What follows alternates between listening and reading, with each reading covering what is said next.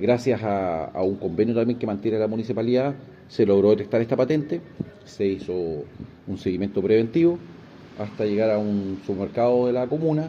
donde el carabinero hace el control de identidad, se verifica a través de los sistemas institucionales la precisión del encargo por robo de este vehículo, se detectó que efectivamente el vehículo había sido robado en la ciudad de Santiago, eh, se logró la detención de un hombre adulto, eh, se le dio cuenta al fiscal de turno, que determinó que este hombre adulto pasaba a control de